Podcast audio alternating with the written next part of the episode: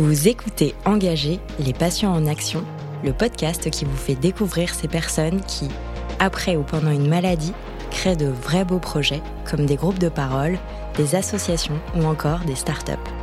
Celles et ceux que l'on appelle patients experts, patients partenaires, patients engagés et qui font bouger les lignes. Ce podcast fait partie du programme d'accompagnement en série Supporter. Supporter a pour vocation de faire évoluer la prise en charge du cancer et de soutenir patients et soignants autrement. Podcast réalisé par Amgen et l'association Aider à aider.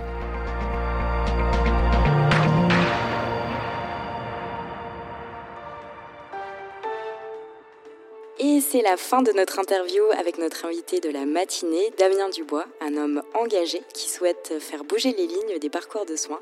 Un grand merci Damien pour cet échange. Pour être honnête, j'ai été un peu surprise par vos propos car vous n'avez parlé que de choses positives. En tout cas, bravo pour ces messages inspirants. Merci à vous tous, chers auditeurs, d'avoir suivi cette émission. On se retrouve demain, même heure, pour parler cette fois de santé connectée. Radio Santé, il est 7 heures. Voici l'un de mes souvenirs. Une interview menée il y a une vingtaine d'années. Une véritable révélation. Un moment clé de mon histoire qui restera gravé comme un virage dans mon engagement. Pour que vous puissiez comprendre pourquoi, j'aimerais tout d'abord me présenter. Je m'appelle Damien Dubois et j'ai été diagnostiqué d'une leucémie lymphoblastique aiguë en 1993 alors que je rentrais en seconde. J'ai passé une enfance sans trop d'histoire. Pourtant aujourd'hui j'aimerais vous raconter la mienne dont l'annonce de mon diagnostic a été l'événement fondateur de tout mon parcours personnel mais aussi professionnel. Les traitements qui m'ont fait perdre deux fois un an dans mes études m'ont aussi certainement aidé à mûrir. Plus jeune, j'avais même coutume de dire que je suis ce que je suis grâce à la maladie. Je vous vois faire la grimace. Comment ça, grâce à la maladie? Dans la vie, on dit qu'on se construit plutôt sur ou contre quelque chose. Mais peut-on réellement se construire grâce à une maladie? Oui, c'est en tout cas mon intime conviction encore plus lorsque l'on est adolescent. L'âge où j'ai développé ma personnalité est aussi l'âge où j'ai fait naître mon engagement.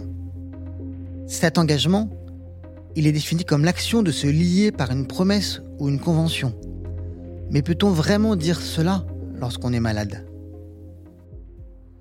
Cette question me trottait dans la tête le jour où je fis la connaissance d'une personne exceptionnelle qui avait laissé un commentaire dans un de mes posts sur LinkedIn. Elle s'appelle Anne. Elle a fondé l'agence Patient Conseil, une structure spécialement créée pour faire naître des projets qui bénéficient aux patients. Avec Anne, l'échange est facile dès le début, car nous avons des parcours similaires. Comme moi, elle connaît bien le milieu associatif. Car en effet, en tant que patient, ma leucémie m'a donné l'occasion d'une première approche avec ce monde. À commencer par Choisir l'espoir, une merveilleuse association qui accompagne les enfants malades par des visites à l'hôpital et à la maison. Je me souviens, j'y avais rencontré un grand, qui avait été malade cinq ans avant, au même âge que moi. Et d'ailleurs, ma mère était bénévole de cette association avant ma maladie. C'était sans penser qu'un jour elle passerait dans le rôle de proche aidant.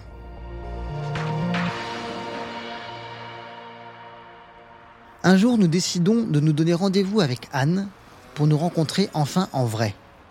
C'était un vendredi 13 à 10h30. Le soleil brillait fort et la chaleur était presque supportable à Paris. Je me souviens, je me suis rendu au café sur mon nouveau vélo électrique, convaincu que j'allais passer une excellente journée. Après un début de conversation assez classique, nous sommes entrés rapidement dans le vif du sujet avec Anne. 30 ans, tu te rends compte, l'année prochaine, cela fera 30 ans que je me suis engagé dans ce parcours de la maladie, puis pour la cause des patients. Je ne pensais pas encore être là, actif dans cet univers 30 ans après. Plusieurs fois, j'ai voulu tourner la page, mais je suis toujours là. Comment ça s'est passé pour toi? Alors moi, c'est amusant parce que je suis rentrée dans la maladie avant d'être moi-même malade. Effectivement, euh, j'étais euh, chef de mission pour une grosse euh, association au Cambodge. Et on a démarré avec des fonds du Fonds mondial de lutte contre le sida des centres de traitement ambulatoire. Les centres de traitement ambulatoire, ce sont des lieux où on traite les personnes vivant avec le VIH. Et dans nos équipes, il y avait des médecins, il y avait des infirmières, des psychologues, et à côté d'elles et à côté d'eux, il y avait des patients. Des patients qu'on appelait les médiateurs de santé père. Les médiateurs de santé père, ce sont des patients qui aident les autres patients à vivre avec leur maladie et qui les soutiennent dans leur quotidien de malade. J'ai trouvé ça absolument génial. On faisait beaucoup appel à eux et ils faisaient vraiment partie des équipes. Et qu'est-ce que tu as vu comme évolution justement entre cette période-là et ce que tu as vécu toi après en tant que patient et comme patient engagé? Alors, je suis rentrée et j'ai euh, moi-même eu une maladie chronique. J'ai un cancer métastatique actuellement en rémission. Et donc, je suis rentrée dans un parcours de soins. Je suis allée à l'hôpital et il n'y avait pas du tout ça en France. C'était il y a 15 ans. Et je me suis dit, tiens, le Sud donne des leçons au pays du Nord. Il se passe des choses beaucoup plus innovantes ailleurs que chez nous. Et puis un jour, euh, je me remettais difficilement de cette maladie, mais euh, j'avais envie que ça devienne quelque chose de positif. J'avais envie que euh, donner un sens à cette maladie. Et je me suis dit comment je vais faire? Et à ce moment-là, je suis sur Twitter et je vois un tweet de l'université des patients qui parle d'une formation pour des patients partenaires, des patients qui vont accompagner les autres patients. Je me dis là, ça y est, ça c'est pour moi, j'y vais quelle évolution dans tout cet engagement patient Avant, il y avait qu'un groupe de personnes comme nous qui voulaient simplement soutenir une cause. 30 ans après, 15 ans après pour toi, il existe des formations diplômantes, comme tu, l'exprimes, des, parcours euh, totalement organisés. C'est assez dingue toute cette évolution. Et oui, et euh, en fait, moi j'ai la chance de croiser tous ces patients au cours de mon travail qui est passionnant.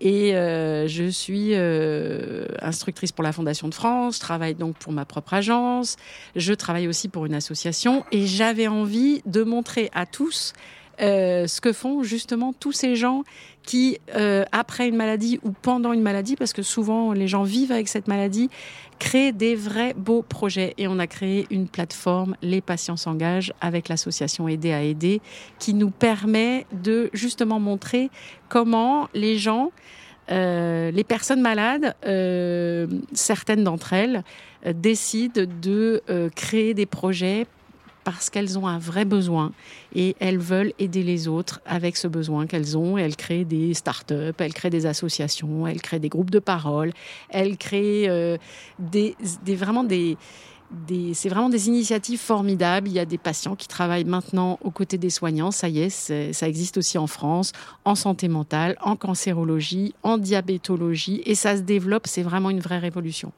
Oui, c'est assez dingue. Je me demande d'ailleurs ce qui va encore se créer, quel changement on va encore voir, à la fois dans la forme, dans le fond. On a la chance d'être au début de cette révolution qui a donc démarré avec le mouvement euh, des personnes vivant avec le VIH. Euh, qui n'avaient pas accès au traitement, qui n'avaient pas accès à des soins corrects, décents, et qui nous ont montré la voie.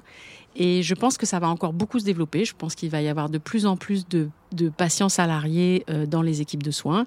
Je pense que l'associatif euh, va prendre une place prépondérante aux côtés des, des gens qui décident des politiques de santé.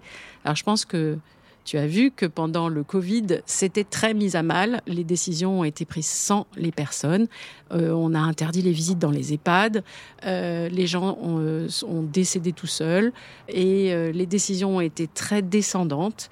Et je crois que les patients prennent une nouvelle importance dans le domaine de la santé. Il y a un mouvement qui regagne en ampleur. Et je pense qu'il y a vraiment quelque chose qui est en train de se développer. On appelle ça la démocratie en santé tu restes optimiste sur le, vrai développement, que la légitimité va être toujours plus croissante, la reconnaissance aussi? Je suis ultra optimiste sur le mouvement patient. Je pense que l'innovation en santé vient des patients, c'est-à-dire que les patients maintenant créent des start-up. Les patients, euh, aux côtés des médecins et des industriels, euh, développent des solutions pour justement améliorer la santé. Je pense que les patients salariés ben, complètent les équipes de soins. Et vous savez, comme les équipes de soins sont mises à mal en ce moment et comme on entend parler de tous les problèmes qu'il y a dans les hôpitaux, je pense que les patients qui s'engagent auprès des équipes de soins vont améliorer les choses. Mais vraiment. Quand j'ai, quand j'ai commencé à, agir il y a 30 ans, je pensais pas du tout que l'évolution des pathologies, de leur compréhension, de la prise en charge rendrait encore plus nécessaire cet engagement aujourd'hui, 30 ans après, à tous les niveaux des soins, de la vie quotidienne, de cette prise en charge à l'organisation des soins. Et je ne pensais pas non plus qu'il y aurait encore tant de résistance aujourd'hui de la part des professionnels de santé à cet engagement patient, même sans aller, je gros mots, de, de patients experts, mais en tout cas, ne serait-ce que la mobilisation de patients au-delà de leur propre pathologie. Pourquoi il y a encore autant de résistance, à ton avis? Moi, je pense que c'est surtout une histoire de méconnaissance. Parce que quand je raconte euh, aux professionnels de santé que je rencontre euh, ce que nous faisons, patients engagés, la façon dont on travaille en complémentarité et pas du tout en voulant prendre la place de, de, ce, de des professionnels, je pense que c'est juste une méconnaissance. Et que euh, les choses vont s'arranger, s'améliorer parce que les professionnels de santé vont comprendre l'intérêt et comprennent déjà d'ailleurs l'intérêt de travailler avec des patients engagés.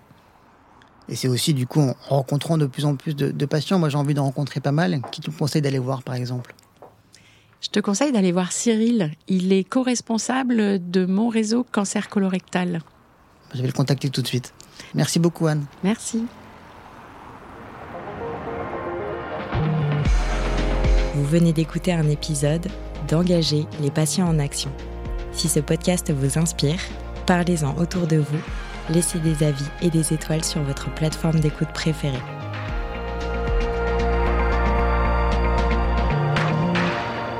FR NPS 0622 00027 juin 2022.